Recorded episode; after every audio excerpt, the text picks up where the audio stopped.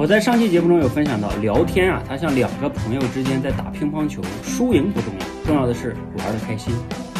那沟通呢，也是在两个人之间沟通，但是沟通往往是需要解决某些问题的，也就是有目的的。如果也用打乒乓球类比啊，沟通有点像双人对打，你跟你队友之间呀，是目的是为了赢，是有目的的，但是你跟你队友之间是一种配合的关系，最终啊，谁功劳大，谁功劳小，听谁的不重要。重要的是你们能相互之间很好的配合，打赢这场比赛。就像两个人沟通，听谁的并不重要，重要的是能达成一致，解决你们之间的分歧。这就是聊天跟沟通之间的区别，你理解了吗？